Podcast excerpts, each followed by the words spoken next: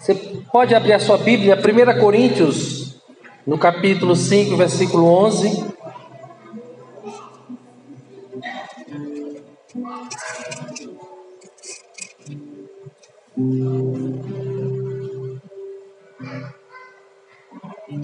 Amém? Lembrando o nosso tema de hoje, você tem problema ou pecado?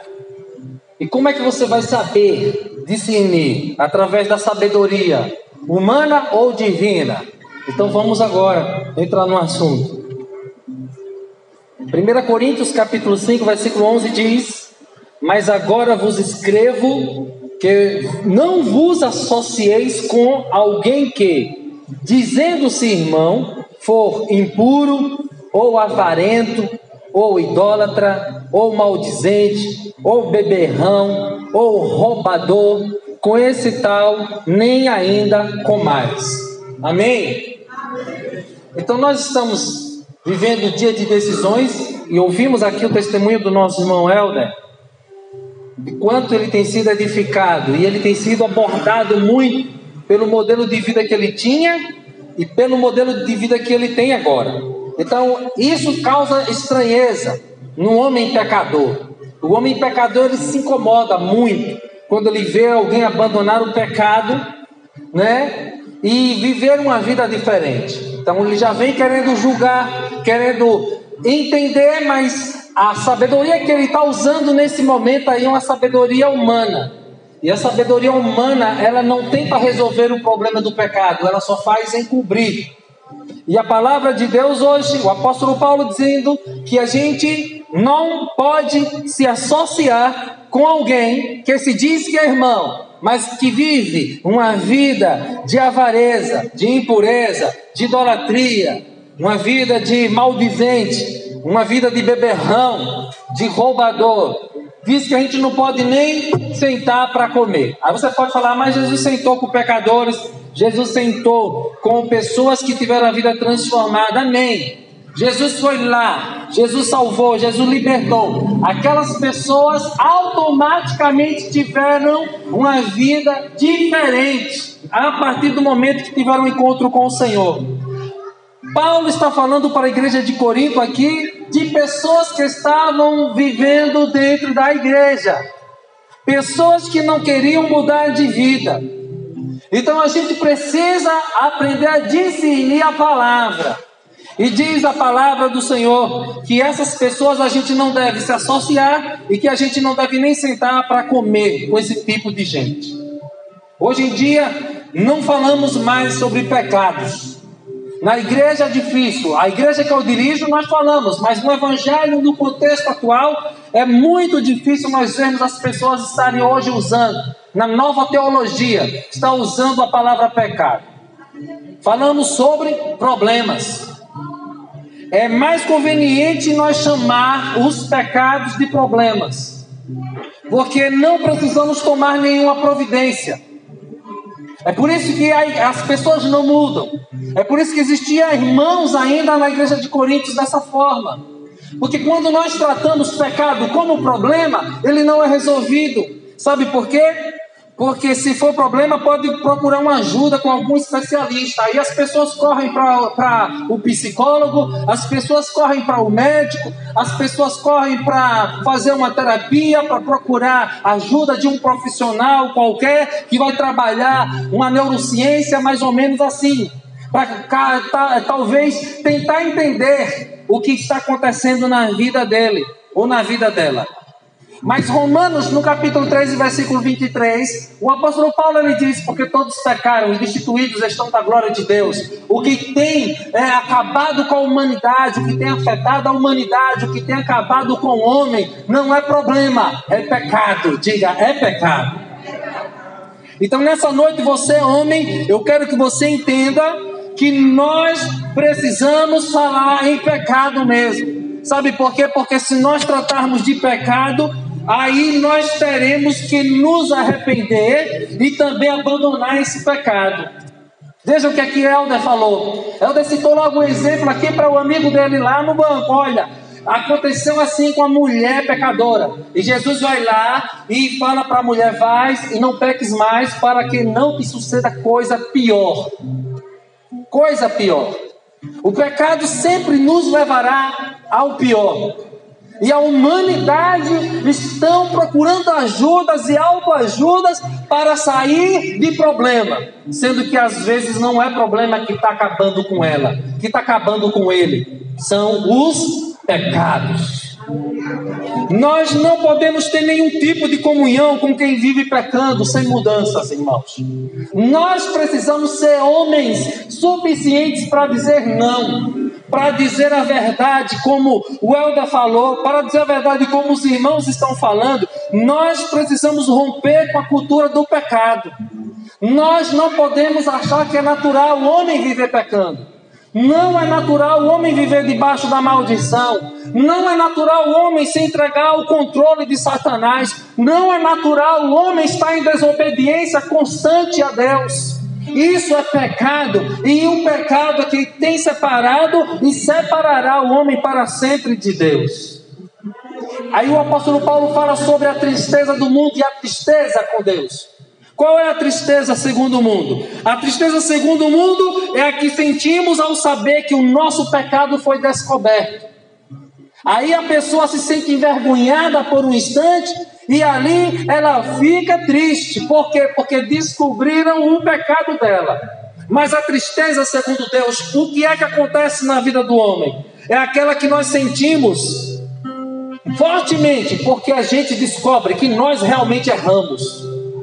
Então o apóstolo Paulo fala que esse tipo de pessoa está sucinta a se levantar, porque porque vai se arrepender do seu pecado. E ela vem acompanhada do desejo de remover esse pecado das nossas vidas. Então nós precisamos começar a entender e pedir, Senhor, me dê a sabedoria do Senhor para que eu possa discernir sobre a minha vida, sobre todas as minhas ações, com quem eu vou andar, as minhas atitudes como homem, como sacerdote de casa, como pai de família. Eu preciso estar vivendo segundo a tua vontade. A sabedoria humana, ela tem mutilado a verdade do evangelho nos últimos dias. E o apóstolo Paulo fala que nos últimos dias surgiriam falsos profetas surgiriam falsos mestres e surgiriam até falsos cristos. E esses enganarão até muitos dos escolhidos. E é por isso que nós precisamos estar atentos nos últimos dias como homens, para nós não sermos enganados. Por quê? Porque a sabedoria humana, ela pode dizer respeito, é no que diz ao, respeito ao pecado. A diferença entre a sabedoria humana e a divina é que a primeira tende a estar cobrindo. Aí você pode dizer sim, é verdade, foi o que aconteceu com Adão ali no Éden. Ele, era, ele foi um homem que recebeu e foi dotado de sabedoria. Se hoje eu sou sábio, se hoje eu tenho um corpo, imagine o corpo e a mente de Adão. Foi o primeiro homem, não era corrompido. A mente de Adão era muito melhor do que a nossa. O corpo de Adão não era denigrido como o nosso fisicamente. Nós estamos o caco, irmãos, hoje. Nós estamos o caco.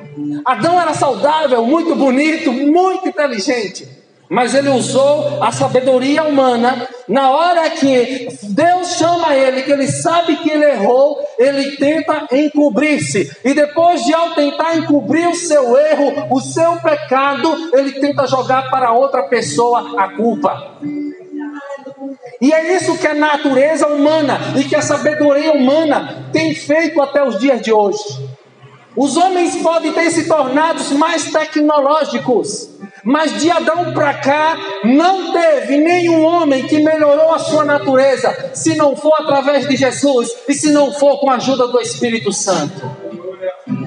Na natureza humana, o homem com sua sabedoria carnal, é, ele elaborou o seu próprio sistema de valores para satisfazer o que, irmãos? Simplesmente satisfazer os seus próprios desejos e que nós não vemos nenhum homem que foi aperfeiçoado pela sabedoria humana, se não for na condição de entregar sua vida, de confessar Jesus como seu Salvador e de dizer: Espírito Santo, tome conta de mim, encha-me com a tua unção, com a tua vida, com a tua sabedoria. Eu preciso viver a dimensão do Senhor, eu preciso viver a vida do Senhor para a minha vida.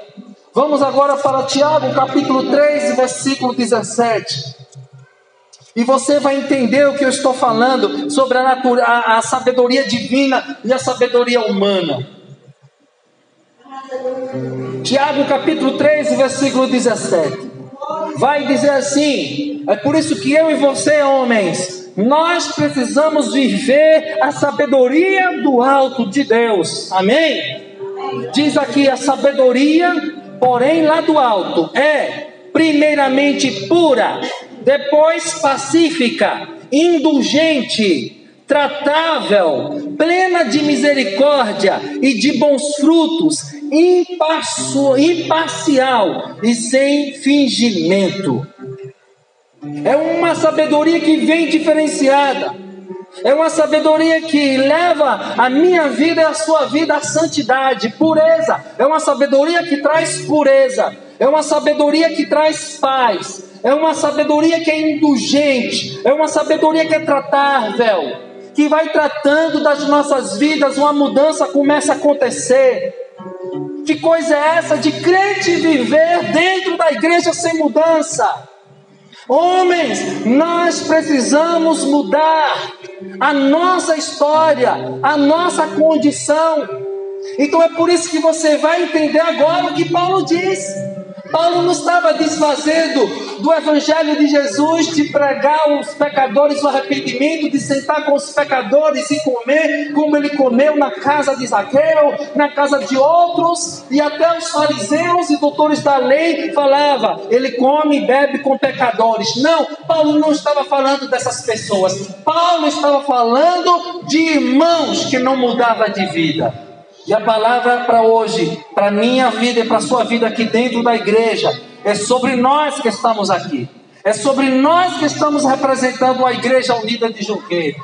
É sobre nós que estamos representando a nossa família como homem. Então tome posse da palavra. E, e Tiago ele continua aqui dizendo que essa palavra ela era plena de misericórdia e de bons frutos a árvore se conhece pelos frutos.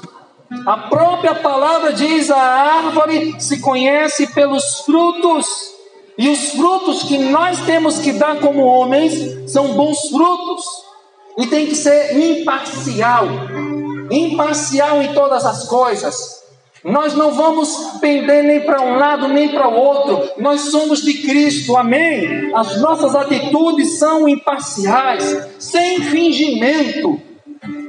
A pior coisa, nós vivemos uma vida fingida.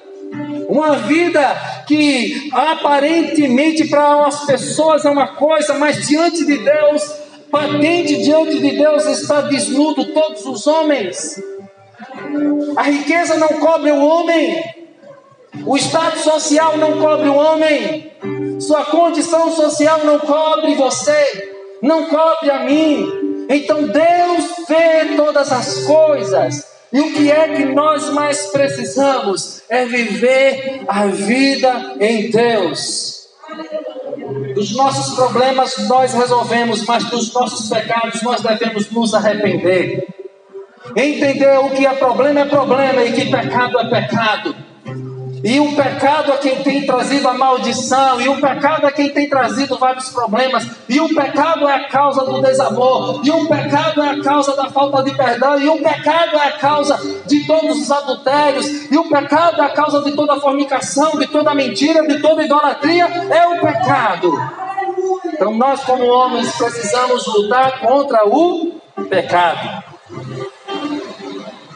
A sabedoria humana que apregou que cada um deve viver como quer, nunca irá conduzir-nos à cidade de Deus. E nem a sua vontade aqui para as nossas vidas nessa terra. E enquanto nós não recebermos a sabedoria divina, a qual Tiago fala, a qual ele nos anuncia, nenhum de nós atingiremos, atingiremos o máximo do nosso potencial aqui nessa terra. E jamais chegaremos a ser um varão perfeito, como Jesus falou, e como a própria palavra nos chama, e como Paulo disse, nós precisamos viver essa dimensão como homens. Nós precisamos ter esse discernimento da palavra de Deus. Nós precisamos pedir, Senhor, me dê da tua sabedoria. Eu quero a tua sabedoria para que eu possa estar discernindo o que é certo e o que é errado, porque eu preciso viver uma vida diferente. Amém. Sabe qual é a pergunta no versículo 13 do capítulo 3 de Tiago? Quem entre vós é sábio e inteligente? Quem? É uma pergunta muito boa, uma pergunta grande. Quem? Aí ele diz aqui: mostre em mansidão de sabedoria, mediante o condigno proceder as suas obras. Então guarde essa palavra. O nosso proceder, as nossas obras, os nossos frutos é que nos revelará se nós estamos livres ou se estamos ainda escravos do pecado. Que Deus abençoe sua vida, que o Senhor nos conduza a uma vida em santidade, que o Espírito Santo nos dê sabedoria do alto e que possamos estar agradecendo ao Senhor por tamanha salvação e não tenhamos inveja do homem mau, do infiel, do adúltero, do beberrão, não tenhamos inveja do avarento, daquele que só pensa nas riquezas deste mundo, mas tenhamos a fé e a esperança que o nosso nome está escrito no livro da vida e que ninguém vai apagar. E que nós somos os homens separados escolhidos por Deus para pregar o Evangelho e para viver o melhor, a presença dEle em nossas vidas nessa terra. Amém? Deus conta com cada homem da Igreja Unida de Junqueiro. Deus conta com você. Se levante, seja sábio, seja santo. E diga para problema que é problema. Mas para pecado você diga que é pecado. Amém? Você pode aplaudir o Senhor Jesus Cristo. Deus abençoe a sua vida. Aleluia.